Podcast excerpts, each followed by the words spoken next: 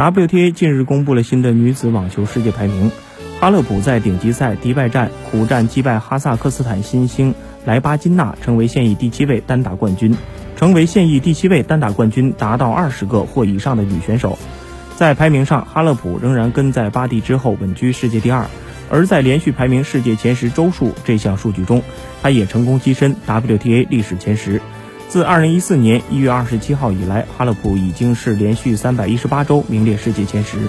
双打方面，谢淑薇、斯特里科娃尽管成功卫冕，但由于迪拜站今年从超五赛改为顶级赛，冠军积分减少了四百三十分，导致谢淑薇被法国的穆拉德诺维奇反超，后者重回女双世界第一，